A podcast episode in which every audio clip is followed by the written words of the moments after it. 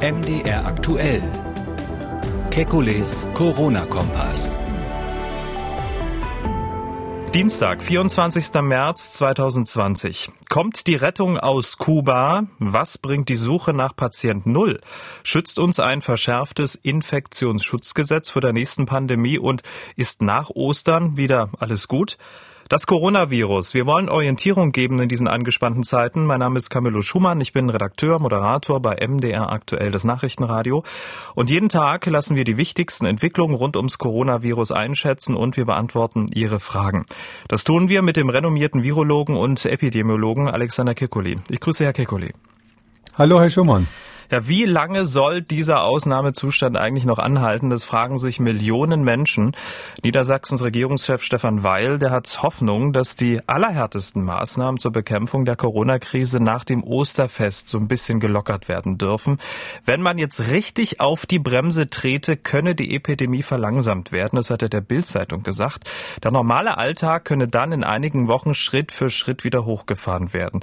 Wie schätzen Sie das ein? Nach Ostern Richtung Normalität? Ja, das ist eine Gretchenfrage im Moment und ganz ehrlich gesagt hat keiner der Fachleute dafür eine richtig gute Antwort. Drum hält sich die Bundesregierung zurück und auch das Robert Koch Institut. Ähm, klar ist, dass wir nach Ostern ein ganz gutes Bild davon haben werden, was diese jetzige drastische Einschränkung der Menschen gebracht hat. Ich gehe davon aus, dass wir auf jeden Fall eine deutliche Verlangsamung der Epidemie in Deutschland haben werden. Äh, die Frage ist nur, was macht man dann damit? Also es gibt dann sozusagen vertikale Maßnahmen und horizontale Maßnahmen. Vertikal heißt den Druck von oben erhöhen oder nachlassen. Hm, wenn man da aber nachlässt, wird es passieren, dass das Virus sich horizontal natürlich weiter ausbreitet wieder und dann kriegt man im schlimmsten Fall so einen Effekt, wo sich das hochschaukelt und wieder runterbremst. Das andere Problem sind natürlich ähm, Einreisende, die das Virus ständig mitbringen können, so dass auch die Frage ist, wann man diese jetzt endlich äh, letzte Woche erlassenen Einreisekontrollen und Beschränkungen, wann man die wieder aufheben kann. Und natürlich muss man sagen, alles, was wir in Deutschland machen, wir sind ja nicht isoliert auf der Insel, sondern unsere Nachbarn, äh, die quasi virologisch zu uns gehören, die haben ja immer noch Riesenprobleme in Frankreich und auch in Italien. Möglicherweise bekommen auch weitere Länder in unserer Umgebung Probleme. Und da können wir nicht einfach sagen, wir machen jetzt weiter wie, wie zuvor, wenn in diesen Ländern das Problem noch nicht gelöst ist. Mhm. Oder anders gesagt, wir werden dann klarer sehen nach Ostern. Ich würde aber jetzt niemandem versprechen wollen, dass einfach so die Restriktionen aufgehoben werden. Wir haben dazu auch eine anonyme Mail bekommen. Da ähm, wird geschrieben, ist damit zu rechnen, dass nach Ostern die Einschränkungen etwas gelockert werden. Also dass beispielsweise damit begonnen wird, ähm, etwas Alltag einkehren zu lassen. Ich bin ein Mensch, der gewisse Termine benötigt, um sich daran zu orientieren, da ich, und jetzt kommt es, an einer Angststörung leide und mir so etwas Sicherheit gibt. Also die Frage, sich zu solchen Aussagen hinreißen zu lassen nach Ostern, schauen wir mal, da können wir langsam wieder zum Alltag zurückkehren. Ist das jetzt klug, das jetzt schon zu tun? Ähm, als Politiker ist das natürlich nicht klug, weil Politiker werden ja dann immer festgenagelt daran, was sie früher gesagt haben. Ähm, ich habe mich auch mal dazu hinreißen lassen, in einer Fernsehsendung ein bisschen zu erklären, was wir da überhaupt machen, weil ich das Gefühl hatte, dass das vorher gar nicht so stattgefunden hat. Und äh, was wir eben machen, ist, dass wir für zwei bis drei Wochen, das ist die Größenordnung, ähm, versuchen wir eben die Zahl der Infektionen so weit zu drücken, dass wir hinterher wieder in der Lage sein werden, wenn alles funktioniert, mit dem vorher ähm, äh, funktionierenden Verfahren weiterzumachen, nämlich einzelne Fälle wieder zu identifizieren, zu isolieren und die Kontakte in Quarantäne zu bringen. Diese erste Stufe, sage ich mal, der Pandemiebekämpfung, die funktioniert im Moment nicht mehr, weil wir diese explosionsartige Vermehrung haben und wir müssen quasi eine Stufe zurückschalten. Und, und wenn das gelingt, ja, natürlich, dann gibt es andere Maßnahmen, die greifen. Die Frage ist nur, wann man sozusagen den Deckel wieder aufmachen kann ähm, und welchen Ersatz man dafür findet. Ähm, um es mal so ein bisschen abstrakt zu sagen, wir müssen auf jeden Fall für die äh, Maßnahmen, die jetzt ergriffen wurden, das heißt also die äh, Vermeidung sozialer Kontakte insbesondere und die ganzen Beschränkungen, wir müssen auf jeden Fall auch nach Ostern uns etwas anderes ausdenken, was einen ähnlichen Effekt hat. Wenn wir da gar nichts mehr machen oder einfach nur sagen, na ja, dann drehen wir den Wasserhahn langsam wieder auf, dann wird eben es wieder zur Überschwemmung kommen, früh, früher oder später, um in dem Bild zu bleiben. Mhm. Das heißt, ähm, es ist nicht so einfach, dass man nur sagt, Hahn zu, Hahn auf, sondern man muss sich da wirklich gute Konzepte überlegen. Mhm, über die werden wir dann in einer der nächsten Ausgaben sprechen, weil Sie gesagt haben, Infektionsketten identifizieren. Das kann man ja dann wieder tun. Sachsens Sozialministerin Petra Köpping, die hat am Montag, 23.03., gesagt, man habe den sogenannten Patienten Null, also den ersten Infizierten in der Region Landkreis Zwickau identifiziert. Die Suche nach dem Patienten Null. Wie wichtig oder unwichtig ähm, ist diese Suche in der Lage, in der wir uns aktuell befinden? Ähm, da gibt's quasi einen akademischen Ansatz und einen praktischen. Der theoretische Ansatz ist so, dass wir ähm, von der Pandemiebekämpfung mehrere Phasen unterscheiden. Die erste Phase ist die, wo man ähm, quasi Prävention betreiben kann. Das heißt also die Einschleppung von Erregern verhindert. Das würde man zum Beispiel durch Flughafenkontrollen in Deutschland machen. Die haben wir ja verpasst. Die zweite Phase ist die, dass man im Land ähm, Fälle eben aufspürt und eine Kontrolle im Land macht, äh, indem man frühzeitig Fälle identifiziert und die Infektionsketten unterbricht. Das ist die Phase, wo der Patient Null ganz extrem wichtig ist. Ähm, und in diese Phase kommen wir hoffentlich die nächsten Wochen wieder zurück. Das wäre natürlich das Ziel. Ähm, Im Moment sind wir in der dritten Phase, äh, wo die ähm, Epidemie quasi explosionsartig, wir sagen dann exponentiell ansteigt. In dieser Phase haben wir so viele Einzelherde, so viele Initialherde, wie wir die nennen, also Beginn von äh, Infektionsketten im Land, dass es eigentlich ähm, überhaupt nichts, äh, keine Rolle spielt, wer, wer Fall 0 war und wer Fall 1 und wer Fall 2 war. Das ist ähm, natürlich ein Erfolgserlebnis äh, bei der Nachverfolgung, aber äh, für die Pandemiebekämpfung oder Epidemiebekämpfung Bekämpfung im Land spielt es keine Rolle. Man muss allerdings auch sagen, äh, natürlich ist es so, dass diese ganzen Bemühungen, und dazu ruft ja die Weltgesundheitsorganisation auch auf, diese ganzen Bemühungen im Land trotzdem noch nicht aufzugeben, Infektionsketten nachzuverfolgen. Die haben natürlich schon auch einen Sinn, mal so grundsätzlich gesprochen, und zwar deshalb, weil man das hoffentlich wieder machen kann, wenn wir ähm, diese exponentielle Phase durchbrochen haben. Das heißt, ich sag mal, in zwei, drei Wochen wird es wieder ein ganz wichtiges Instrument und deshalb sollte man das jetzt in der Zwischenzeit nicht völlig aufgeben, wohl wissend, dass das im Moment so ähnlich ist, als wenn man sich mit einem kleinen äh, Schöpfeimer gegen einen Wasserfall stellen würde. Das ist im Moment kein besonders wirksames Instrument. Mhm, deswegen ist sozusagen ähm, die ähm, Suche nach Patient Null hier im Landkreis Zwickau eigentlich ein Lottogewinn so ein bisschen, oder? Ja, das ist gar nicht so schwierig. Ähm, die Frage ist dann, wie viele weitere Patienten Null es schon gibt, ja, weil das sind eben leider nicht mehr so eindeutige Infektionsketten. Es sind eben nach dem Karneval im Rheinland insbesondere, aber auch dann nach den ganzen äh, Schulferien in verschiedenen Bundesländern. Wir haben das in Süddeutschland gesehen, wir haben das in Hamburg gesehen, dass jeweils nach Ende der Ferien durch die Rückkehrer hauptsächlich aus Italien, aber dann später auch aus Frankreich sind solche äh, Unzahlen von Infektionen eingeschleppt worden dass es eigentlich gar nicht mehr so wichtig ist, welchen Einzelnen Sie da identifizieren. Es gibt noch einen anderen Aspekt, den man so ein bisschen im Hinterkopf haben muss. Ähm, wir wissen aufgrund von relativ neuen Untersuchungen, dass die Dunkelziffer äh, von Fällen, die also fast keine Symptome haben oder vielleicht sogar gar keine, wirklich sehr hoch zu sein scheint bei dieser Covid-19-Erkrankung. Ähm, in Italien ist es ganz klar, da wird geschätzt, dass zehnmal so viele Fälle im Land sind, wie überhaupt nur registriert wurden. Und es sieht so aus, als wäre das ein allgemeines Phänomen, vielleicht nicht mhm. gerade Faktor 10, aber doch ziemlich viele. Und da müssen Sie sich vorstellen, wenn Sie dann sozusagen einen am Wickel haben und den dann in, äh, quasi in die Kamera halten und medienträchtig sagen, wir haben Fall Null identifiziert. Das ist ein persönliches Erfolgserlebnis mhm. für die Leute, die da der Detektivarbeit gespielt haben, aber spielt sozusagen bundesweit keine, keine Rolle. Gut, dass Sie das jetzt ansprechen. Ähm, wir reden ja jeden Tag über das Virus und ich denke dann immer, wenn wir uns darüber unterhalten haben, dann wissen die Leute das da draußen auch. Die sind immer auf den aktuellsten Stand. Dem ist nicht so. Ich hatte gestern ein Aha-Erlebnis gestern Abend. Wir haben mit Freunden geskypt, also ganz vorschriftsmäßig geskypt. Und ich sage so ganz nebenbei, naja, die meisten Menschen werden gar nicht merken, dass sie an Covid-19 erkrankt sind. Großes Entsetzen über diese Aussage. Vielleicht sollten wir darauf darauf nochmal hinweisen? Ja, es ist so, dass eben 80 Prozent, ähm, das ist die offizielle Zahl, derer, die getestet wurden, also die jetzt untersucht wurden und die positiv getestet wurden, 80 Prozent von denen ähm, haben nur sehr leichte Symptome. Einige davon geben an, dass sie drei Tage lang Kopfschmerzen mit ganz leichtem Fiebergefühl hatten oder haben das Fieber gar nicht gemessen oder ähnliches. Und meine persönliche Hypothese, das ist aber jetzt noch nicht belegt, die Tests dafür werden gerade gemacht.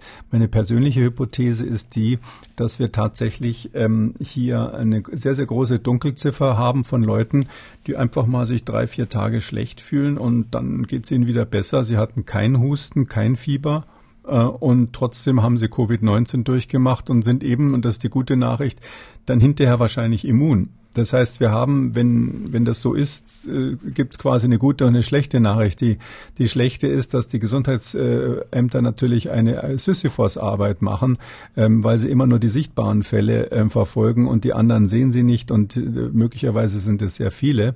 Die gute Nachricht ist aber, das heißt, dass unsere Bevölkerung unauffällig, während wir uns hier alle so aufregen, so langsam durchimmunisiert wird. Eine stille Feihung könnte man das nennen, äh, wo wir dann so nach und nach doch immer mehr Menschen haben, die einfach immun geworden sind, ohne dass es eine große, große Krankheit war.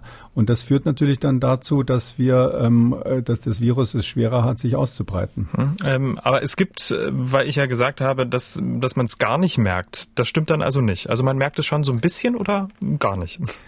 Das kann man sich so ähnlich wie bei einer Erkältung auch vorstellen. Der eine merkt's und der andere merkt so ein bisschen und sagt aber ist nix. Ja, das. Ah, ja. Äh, ich würde mal sagen, Menschen, die sehr sensibel sind und in sich hineingehen und die so eine hohe Sensibilität für ihre eigenen Symptome haben, ich würde mal sagen, irgendwas bemerken die, wenn sie eine Virusinfektion haben, zumindest von diesem neuen Virus, weil ähm, das ja doch eine relativ starke Immunreaktion hervorruft, weil es eben neu ist und unbekannt.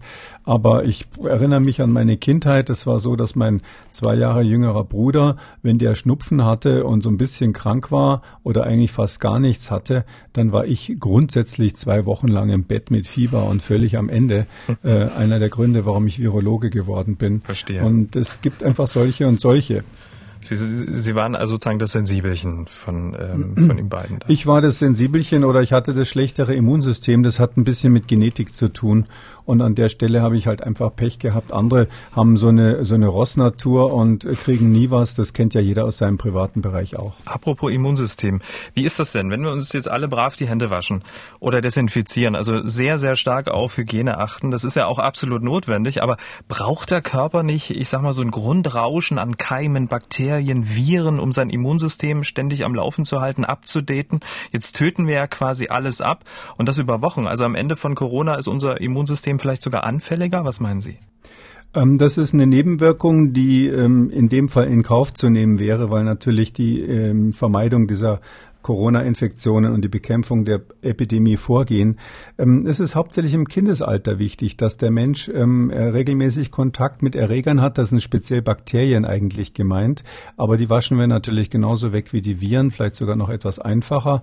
Man weiß, dass ähm, Kinder, äh, wenn die so in den ersten sechs Lebensjahren extrem sauber aufgezogen werden, also in Familien, wo man äh, praktisch keinen Staub hat und, und wirklich alle bakteriellen Kontakte vermeidet, die haben dann später eher eine Tendenz, ähm, allergische Erkrankungen zu bekommen, wie zum Beispiel Asthma.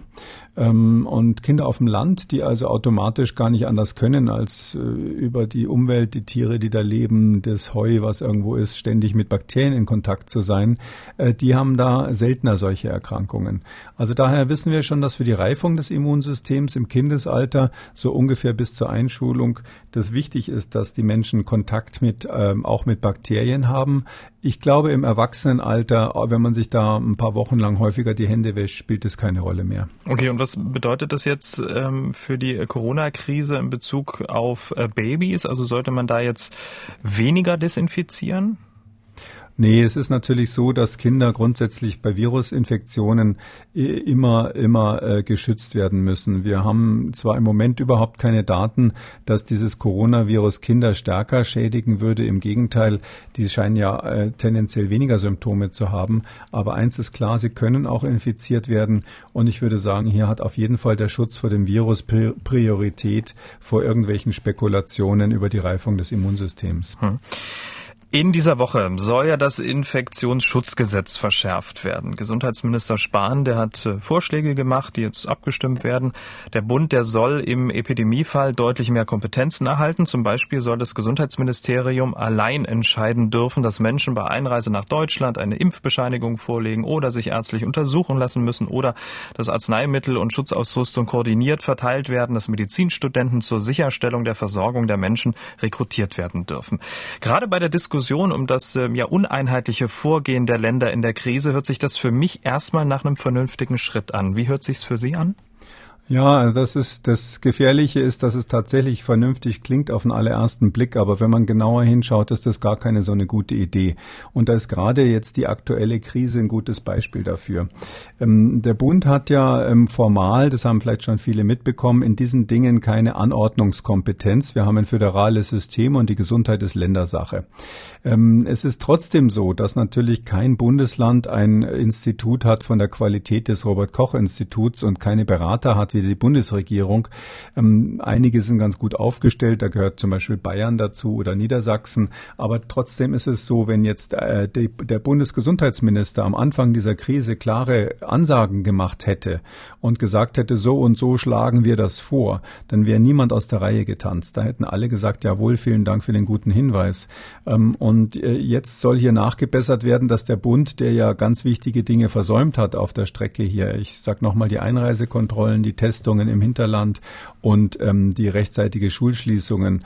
Und äh, der Bund, der das versäumt hat und der eigentlich in dem Fall, in dem speziell vom bayerischen Ministerpräsident und übrigens auch von dem Bürgermeister von Halle so ein bisschen vor sich hergetrieben wurde, der soll jetzt die Kompetenz bekommen. Das heißt ja dann beim nächsten Mal, wenn die nichts machen, dann können die ähm, Bürgermeister der Landkreise oder der Städte, ähm, die können dann äh, auch nichts unternehmen, die können sich dagegen nicht wehren und nicht einmal ein bayerischer Ministerpräsident kann aufbrausen und sagen, ich gehe aber jetzt im Alleingang vor.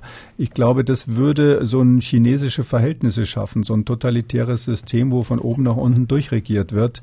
Ähm, das wäre dann gut, wenn perfekt regiert würde, aber das hat ja gerade diese Krise gezeigt, dass das nicht funktioniert. In dieser Krise geben ja die politischen Verantwortlichen selber zu, dass sie ähm, einfach nur zugehört haben, was ihre Berater so gesagt haben. Und wenn der wissenschaftliche Berater oder die wissenschaftlichen Berater ähm, ihre Meinung geändert haben, dann wurde die politische Leitlinie mal um 180 Grad gedreht. Das ist nichts, wo ein äh, Volk mit 82 Millionen äh, Menschen ähm, gesteuert werden kann, sondern da bin ich sehr dafür, dass also die, äh, der politische Diskurs und die, auch die Auseinandersetzung zwischen Bund und Ländern auch als gegenseitiges Korrektiv weiter erhalten bleiben. Also Freunde in Berlin haben sich nach diesen Aussagen jetzt nicht gemacht. Ähm, ach, da habe ich, glaube ich, sowieso nicht so viel Freunde, wenn man das so hört. Das ist immer so jemand, der natürlich, äh, sage ich mal, ähm, politische Entscheidungsträger ähm, kritisiert, der muss mit Gegenwind rechnen. Ich finde, das ist aber eine ganz gute Kultur und normalerweise habe ich die Erfahrung gemacht, dass dann bei der beim beim nächsten äh, bei der nächsten problematischen Situation man wieder vernünftig miteinander redet. Das ist ja ganz klar. Also wir Wissenschaftler können ja relativ entspannt ähm, eine Meinung vertreten und sagen, ja gut, jetzt habe ich eine andere Meinung als beim letzten Mal. Das, das ist so unser Geschäft. So ein Politiker, der wird ja ganz anders zur Verantwortung gezogen. Und jemand, der die Entscheidungen eines Politikers kritisiert, wie in dem Fall des Bundesgesundheitsministers, der ist natürlich äh, ganz klar für den eher eine Gefahr als so ein Diskur Diskurs unter Fachkollegen. Hm. Aber gerade der äh, Bundesgesundheitsminister Jens Spahn, der wurde ja am Anfang äh, der Krise für sein Krisenmanagement sehr, sehr gelobt über Parteigrenzen ähm, hinweg. Wie erklären Sie sich das dann? Weil das, was Sie ja jetzt gesagt haben, steht da im absoluten Widerspruch.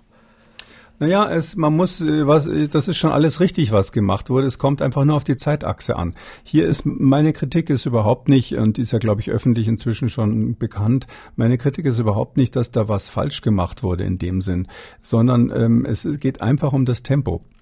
Wir haben es eben hier mit einer ähm, mit einem phasenhaften Verlauf zu tun, wo man in jeder Phase ähm, unterschiedliche Optionen hat zu handeln.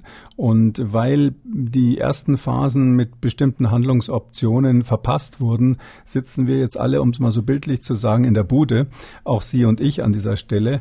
Und äh, in Ländern, wo man das schneller gemacht haben hat, gibt es eben keine ähm, ähm, Aus, äh, Ausgangsbeschränkungen. Und da muss man sich dann schon fragen, äh, spielt der Faktor Zeit hier eine Rolle, ja oder nein? Und wenn man sich die, die epidemiologische Kurve anschaut, dann muss man sagen, da ist Zeit eben ganz, ganz entscheidend. Also es ist keine Kritik inhaltlich, sondern nur vom Tempo her. Und ich bin sicher, äh, sage ich mal ganz ehrlich, da äh, gibt es natürlich viele Faktoren, warum das nicht so schnell gegangen ist. Ich will mal zur Entlastung äh, der Politik sagen, wir leben ja in einem demokratischen System. Und hier muss jeder Politiker, bevor er eine einschneidende Maßnahme verkündet, der muss natürlich sich sicher sein, dass sein Volk da irgendwie emotional und intellektuell mitgeht. Und jetzt stellen Sie sich mal vor, da hätte einer im Februar, wo ich das zum ersten Mal gefordert hatte, äh, die Pferdescheu gemacht und gesagt, wir müssen sofort ähm, schwere Grippefälle testen und alle, die einreisen, speziell äh, hinweisen und unter Umständen sogar Fieberkontrollen machen, dann hätte, hätten ganz viele ihn angegriffen dafür. Wenn er mit dieser gleichen Maßnahme äh, drei Monate später kommt oder zwei Monate später kommt, dann wird er dafür gefeiert. Und ähm, dafür haben so Politiker durchaus ein Gefühl, sonst wären sie nicht an die Position gekommen, wo sie sind. Und so sind wir als Volk alle ein bisschen mitschuld in den Demokratien, dass die Dinge eben so laufen, wie sie laufen. Also mit anderen Worten, es braucht erst tausende Infizierte, mehrere Tote, damit das Volk versteht, was die Politik anordnet. Das kann man ganz klar sagen, dass, dass es vielleicht kein Zufall war, dass die ersten drastischen Anordnungen an dem Tag waren, wo der erste Deutsche gestorben ist. Also die, erste, die ersten Anordnungen äh, von Bundesminister Spahn kamen an dem Tag, an dem erstens Frankreich äh, die ersten Anordnungen getroffen hat und zweitens der erste Deutsche in Hurghada gestorben ist. Am gleichen Tag, es war glaube ich ein Sonntag, kamen dann diese Anordnungen. Das ähm, kann ein Zufall sein, aber es passt zumindest ins Schema. Wir machen da jetzt mal kurz einen Haken dran und äh, weil Sie gerade Frankreich angesprochen haben, wir schauen mal ähm, ins Ausland und zwar ähm, in die Schweiz. Beim Blick auf die Zahlen macht man sich schon ziemlich Sorgen. Die Schweiz ist unter den am stärksten betroffenen Länder, 85 Erkrankte pro 100.000 Einwohner. Zum Vergleich, Hamburg hat circa 50, Mecklenburg-Vorpommern 10 Erkrankte pro 100.000 Einwohner. Äh, müssen wir uns um die Schweiz Sorgen machen? Ähm, ja, äh, ja und nein. Also die haben tatsächlich eine hohe Erkrankungsdichte. Da muss man eben wissen, in der Schweiz ist es so, dass ganz viele Menschen natürlich aus den Nachbarländern ein- und ausreisen. Ja, die sogenannte italienische Schweiz, äh, Tessin, hat engsten Kontakt mit Italien, die sogenannte deutsche Schweiz äh, mit Süddeutschland und die französische Schweiz eben mit Frankreich, genau mit den Regionen, wo in Frankreich eben auch gerade ein Ausbruchsgebiet ist, sodass die Schweiz ähm, jetzt anders als vielleicht ein größerer Flächenstaat nach außen einfach offener ist durch die vielen Pendler, die rein und raus fahren. Das andere ist, dass in der Schweiz einfach extrem gründlich getestet wird. Wir haben ein sehr gutes Gesundheitssystem und ähm, mein Eindruck ist, dass die eben einen Großteil der Infektionen dann auch sehr schnell identifizieren und dadurch, äh, das würde vielleicht auch erklären, warum sie so viele Fälle haben. Ich mache mir jetzt grundsätzlich bei der Schweiz, wenn ich gucke, was die für Krankenhauskapazitäten haben, welche Qualität die Kliniken haben und wie viele Menschen da tatsächlich dann leben, mache ich mir nicht so große Sorgen. Ähm, und die sind sie ja jetzt auch dabei, das ganz systematisch durchzuscreenen. Ich äh, habe gehört, dass die in vielen Kantonen jetzt tatsächlich alle, äh, wenn es geht, alle Einwohner testen wollen oder zumindest die Möglichkeiten dafür schaffen wollen. Und die Menschen, die jetzt mehr so in abgelegenen Regionen im Gebirge leben, die sind sowieso nicht so gefährdet, ähm, jetzt hier Infektionen zu bekommen. Wir haben ja in Ausgabe 7 über Medikamente gegen Corona gesprochen. Aktuell werden ja Medikamente gegen Corona getestet.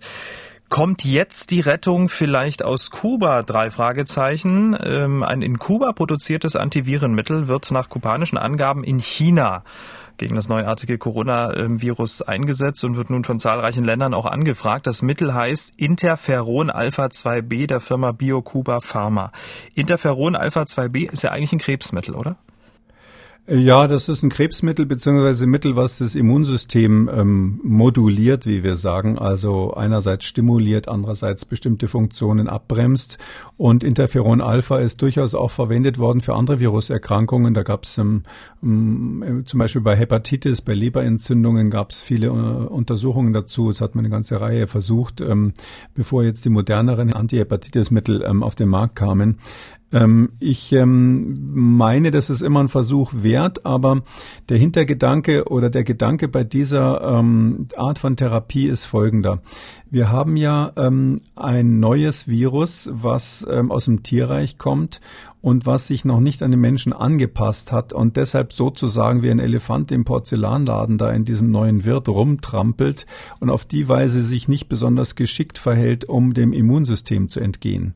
Äh, Viren, die besser an den Menschen angepasst sind, haben bestimmte Mechanismen entwickelt, um von unserem Immunsystem nicht sofort erwischt zu werden, so wie ein Tarnkappenbomber so ein bisschen. Und dieses Virus passt da überhaupt nicht drauf auf und dadurch kommt es zu einer ganz massiven Immunantwort. Das Immunsystem spielt quasi verrückt, wenn dieses Virus im Körper ist.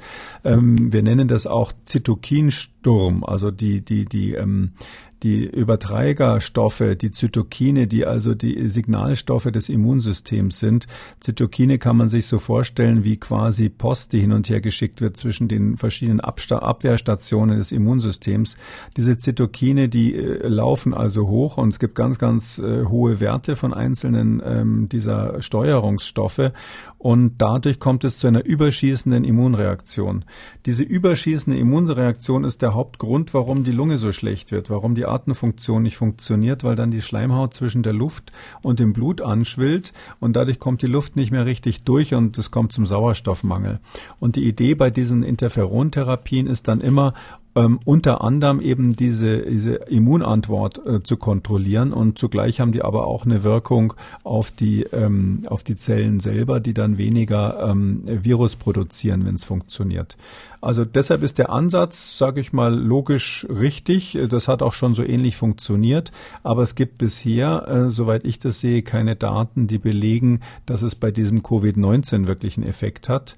Darum würde ich das mal als Experiment bezeichnen. Hm, auch aus Österreich kommen ja Nachrichten, wonach es zwei Medikamente gibt, die Hoffnung machen sollen. In den Salzburger Landeskliniken werden offenbar Medikamente getestet und da ist auch diese Kombination. Viren abtöten, Immunsystem stärken. Die Kollegen wollten jetzt noch keine Namen nennen. Aber das ist sozusagen das äh, Vorgehen in diesem Fall, ja?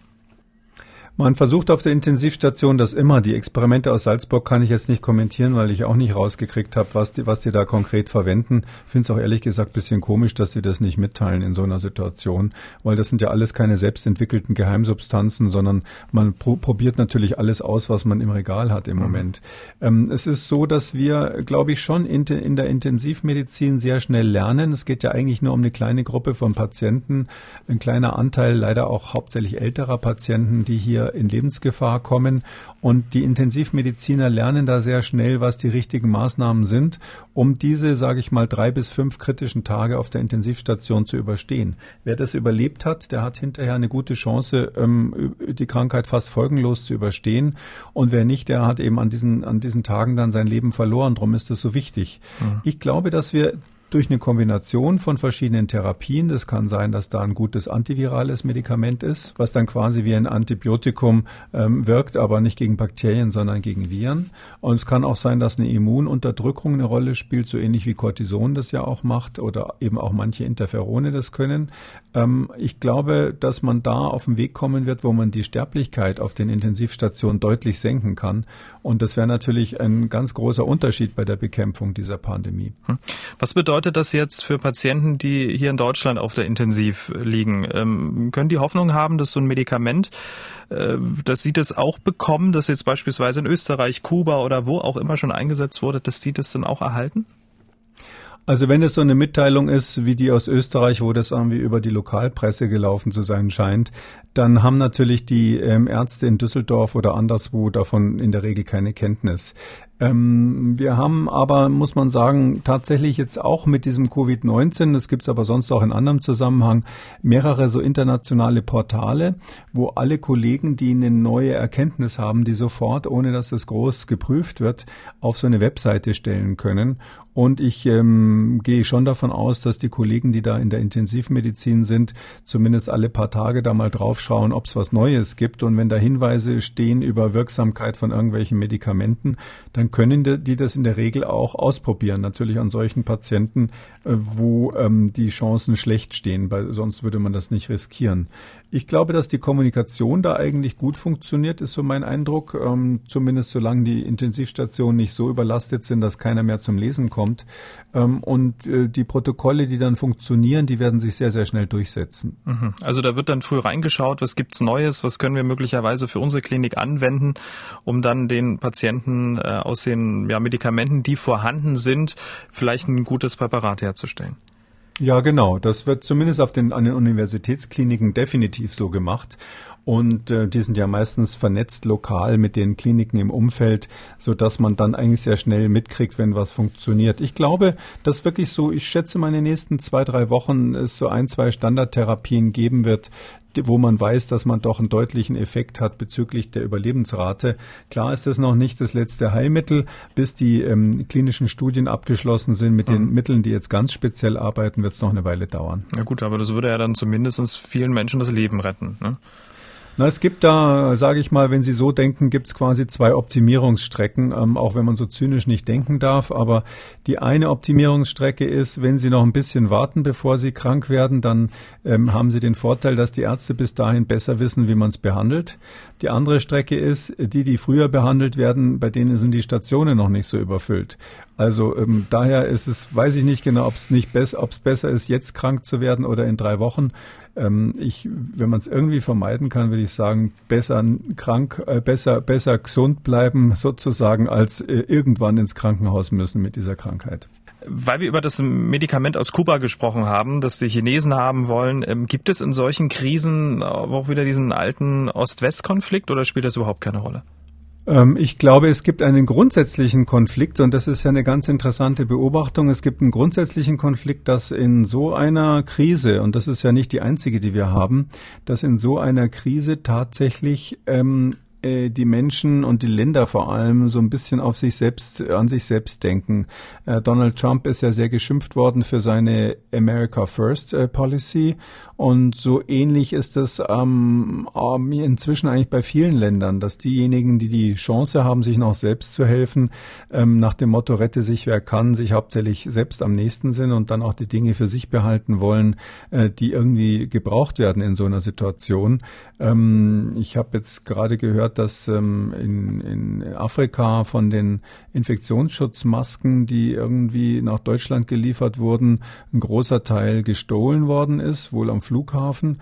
Und das sind so Ereignisse, so kleine Phänomene, wo man sieht, äh, wie eigentlich der Mensch denkt an so einen, äh, in solchen Fällen. Also dann wirklich nur an sich selbst. Ich glaube nicht, dass die alten Linien Ost, West, Süd, Nord, Süd oder so hier eine große Rolle spielen, sondern jeder ist sich selbst der Nächste. Kommen wir an dieser Stelle zu den Fragen unserer Hörer. Wir haben eine Mail von einem sehr aufmerksamen Hörer bekommen. Ähm, in Folge 7 haben Sie gesagt, dass man Spirituosen mit 70-prozentigen Alkohol zum Desinfizieren der Hände nehmen kann, wenn nichts anderes da ist. Gilt das denn hm. auch für den Rachenraum. Also jeden Tag einen kleinen Schluck. Schluck klarer tötet die Viren im Rachenraum. Bitte um Antwort. Also der Schluck Klare macht vielleicht bessere Laune bei manchen Leuten. Ich würde es jetzt als Arzt natürlich nicht empfehlen. Ähm, aber es, das Desinfizieren im Rachenraum, ähm, haben wir glaube ich schon mal drüber gesprochen, ist deshalb sinnvoll, weil die sinnlos, äh, weil die, äh, weil die Viren so schnell nachgebildet werden. Da hat man höchstens ein paar Minuten eine reduzierte Viruszahl und äh, danach gibt's wieder neue, so dass ich jetzt äh, nicht empfehlen würde, würde äh, quasi den ganzen Tag über alle Viertelstunde einen Schluck Schnaps zu trinken, äh, nur um die Viren abzutöten. Da macht die Leber dann irgendwann nicht mehr mit. Genau, dann ist er dann ähm, wird man entweder am Leber Leberversagen sterben oder an Corona. Ne? Irgend, irgendwas von beiden. Ja, oder man macht sich bei seinen Freunden unbeliebt. Oder so. Wir haben einen Anruf von einem äh, Hörer bekommen, der trotz Corona täglich äh, morgens zum Bäcker geht und deshalb folgende Frage hat. Wie lange halten sich die Viren am Brot und Brötchen? Und wie lange halten sich die Viren an der Zeitung? Herr Kikule. Also diese Fragen kommen ja fast täglich, hätte ich gesagt. Grundsätzlich ist so raue Oberflächen und äh, biologische Oberflächen sind für die Viren schlecht. Das heißt Zeitung, Karton und natürlich auch Brötchen und sowas, da halten sie sich relativ kurz. Ähm, klar, eine Stunde kann schon mal sein oder zwei, so in der Größenordnung, aber man muss das auch immer von der Menge her sich anschauen. Ähm, selbst wenn jetzt der Bäcker tatsächlich da irgendwie beim Ausatmen über den Nebel, den er da produziert, das Brötchen vor sich ein bisschen belastet hat, dann ist immer noch die Frage, ob da so viele Viren drauf sind, dass das wirklich bei einer Infektion eine Rolle spielt. Ähm, das ist alles so ein bisschen hat mit Wahrscheinlichkeiten zu tun. Und ähm, da kann ich nur noch mal dringend appellieren, gerade bei diesen Schmierinfektionen da nicht in Hysterie zu verfallen, weil man das aus irgendwelchen Filmen kennt. Ähm, hier ist es so, dass wir ähm, bei so einem Virus ja die Situation haben, dass ein bestimmter Viruspartikel in der Regel gar keine Infektion auslöst. Das liegt hauptsächlich daran, dass die Viren, ähm, der große Teil der Viren ist komplett infektionsunfähig, weil die so schlampig hergestellt werden und so viele Fehler haben, dass die aller, allermeisten Viren, die man quasi so nachweisen könnte, überhaupt nicht infektionsbereit sind. Ähm, das äh, kann man sich vorstellen wie ein Fließband, was also hauptsächlich kaputte Autos hinten ausspuckt und nur höchstens jedes Tausendste oder so ist dann überhaupt fahrbereit. Und deshalb ist es so, dass man doch relativ viele Partikel braucht, um überhaupt eine Infektion zu machen. Dann müssen die noch bei dem Wirt quasi an die richtige Stelle geraten. Ähm, ich würde sagen, ähm, wenn man da versucht, hundertprozentig sauber zu sein, dann kann man nur noch zu Hause bleiben und in der Badewanne mit 70 Prozent Ethanol sitzen.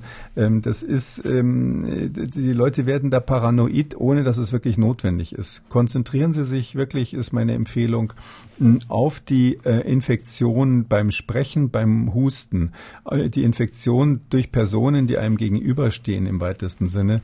Das macht den Hauptteil der Übertragungen aus. Gut, also ähm, sozusagen Appell an unseren Hörer, lassen sich das ähm, Frühstück gut schmecken und ähm, die Zeitung immer die aktuellsten Informationen in Ruhe genießen. Herr Hahn schreibt, was halten Sie von in Toiletten angebrachten Handtuchspendern mit Stoffhandtüchern, insbesondere auch wenn diese Handtücher nur einmal die Woche gewechselt werden? Naja, es gibt ja so ähm, Handtücher auf der Rolle aus Stoff, die also auch aus äh, Umweltgründen ähm, angebracht wurden zum Teil wenn die Rolle noch nicht durch ist und nicht der letzte Lappen schon schmutzig da raushängt, dann würde ich mal sagen, das ist eine gute Sache. Die, bei der, beim Waschen dieser Rolle, beim Reinigen werden die Viren natürlich ausreichend abgetötet. Ähm, was ich also nicht so gut finde, nicht nur wegen der Viren, sondern auch wegen anderer Infektionskrankheiten, sind so Handtücher, die zum Teil dann hingehängt werden, weil die Rolle nicht mehr nachgefüllt wurde oder die halt einfach von allen äh, benutzt werden. Ich habe das zum Teil in Schulen gesehen. Also da ist es natürlich so, das ist überhaupt nicht gut. Also solche Handtücher würde ich überhaupt nicht anfassen, dann lieber mit feuchten Händen rausgehen. Wir haben eine Mail bekommen, Frau B. schreibt, werden Impfstoffe gegen das Coronavirus eigentlich an Tieren getestet? Ja, alle Inf Impfstoffe werden ähm, immer zuerst an Tieren getestet, ähm, sowohl bezüglich der Wirksamkeit, also ob sie funktionieren, ob sie überhaupt eine Schutzwirkung haben, als auch ähm, bezüglich der Toxizität, wie wir sagen, also der, der unerwünschten Nebenwirkungen. Das ist ganz klar, dass man alles, was man beim Menschen verabreicht, das wird ja sogar gespritzt in dem Fall, dass man solche Sachen immer vorher am Tier testet. Und ähm, wir haben eine Mail bekommen von Frau Teubner. Meine Mutter, 92, kann gesund, lebt allein, wir und mein Mann. Äh, wir sind beide 66, ohne Vorerkrankungen, fit, wollen sie gern besuchen. Bisher war ich regelmäßig alle vier Wochen bei ihr. Wir fahren mit dem Auto von Tür zu Tür. Dürfen wir das? Was raten Sie uns? Ja, das ist eine schwere Entscheidung, weil ja Menschen, die ähm, alt sind und meistens dann auch nicht mehr so viele Bekannte und Verwandte haben, die sie besuchen kommen, ähm, dass die natürlich dann auch einsam werden, wenn die da in, in, der Wohnung sitzen. Also ich finde, da muss man selber überlegen, wie das Risiko für einen persönlich ist. Ähm, wenn jemand wie ein Politiker zum Beispiel ständig irgendwo Kontakte haben muss und mit anderen Menschen sich trifft und auch nicht so richtig gut auf sich aufpassen kann, weil einfach Kommunikation zu seinem Geschäft gehört, dann würde ich so jemanden vielleicht nicht raten, die, die, die Oma oder die Mutter zu besuchen. Ähm, wenn es jedem, wenn man selber weiß, man kann sehr gut aufpassen und geht eigentlich kaum in Risiko ein, heißt kaum Risikokontakte, oder andersrum gesagt, wenn man in den letzten zwei Wochen niemanden näher als zwei Meter war, dann würde ich mal sagen, dann äh, ist es äh, eigentlich besser, die Oma oder äh, die älteren Herrschaften zu besuchen, statt sie alleine sitzen zu lassen. Hm. Aber muss am Ende dann, ist natürlich eine Risikoabwägung, muss dann jeder für sich selber entscheiden. Aber das, was Sie so geschildert haben mit den, mit den zwei Wochen, man ist gesund, man hatte jetzt keinen, keinen Kontakt zu Menschen, die krank sind, ist das Risiko vertretbar? Ich würde das so sehen, ja. Das, das muss jeder so ein bisschen selber mit seinem gesunden Menschenverstand ausmachen. Das ist ja so, wissen Sie, die Wissenschaftler werden jetzt immer gefragt, was soll ich da in diesem Einzelfall machen? Das ist ja eigentlich eine Situation, die wir ständig haben. Wenn Sie auf eine, wenn Sie bei einer großen Straße sind und Sie entscheiden sich nicht äh, rüber bis zur Ampel zu gehen, sondern zwischen zwei Ampeln äh, schräg rüber zu laufen zwischen den Autos, dann gehen Sie ja auch ganz bewusst ein Risiko ein. Sie wissen, das ist gefährlicher als an der Ampel. Trotzdem machen es ganz viele Menschen. Menschen ständig und andere sagen, nee, das würde ich nie riskieren, ich gehe nur bei Grün über die Ampel. So muss jeder so ein bisschen so ein Gefühl dafür kriegen, äh, welches Risiko er für sich und seine äh, Angehörigen hier in Kauf nimmt. Herr Kikuli, wir sind am Ende unserer heutigen Folge und Sie wissen, was jetzt kommt, ne? Ich ähm, befürchte es, ja. Sie befürchten es. Ähm, nein, nein, das mache ich doch gerne, ja. Ich entlasse Sie ja nicht ohne positive Nachricht. Ähm, sozusagen irgendwas, was Hoffnung macht in diesen angespannten Zeiten für Sie ganz persönlich Ihre positive Nachricht des Tages. Also mein positives Erlebnis war tatsächlich, das war jetzt aber wirklich Zufall, heute Morgen habe ich, was ich wirklich fast jeden Tag mache, auch beim Bäcker die Brötchen geholt, äh, ohne irgendeine Angst vor Infektionen von den Brötchen übrigens. Ähm, und ähm, es ist so, dass ich deutlich gemerkt habe, dass die Stimmung unter den Menschen da im Bäcker irgendwie so freundlich geworden ist die haben alle so ein bisschen das Gefühl von, wir sitzen alle in einem Boot und sind deshalb auf so eine angenehme Art freundlich zueinander. Das hat mich äh, irgendwie gefreut, weil dieses Virus dann doch irgendwie auch positive Nebenwirkungen hat. Herr Kikuli, vielen Dank an dieser Stelle. Wir hören uns morgen wieder. Sehr gerne. Tschüss, Herr Schumann. In dieser Ausgabe fehlt Ihnen etwas, das Sie aber interessiert, dann schreiben Sie uns mdr aktuell-podcast.mdr.de. Twittern Sie Ihre Frage unter dem Hashtag FragKekule oder rufen Sie uns an 0800 322 00. Ihnen gefällt dieser Podcast? Dann freuen wir uns selbstverständlich über eine nette Bewertung. Vielen Dank an dieser Stelle. MDR aktuell. Kekules Corona-Kompass.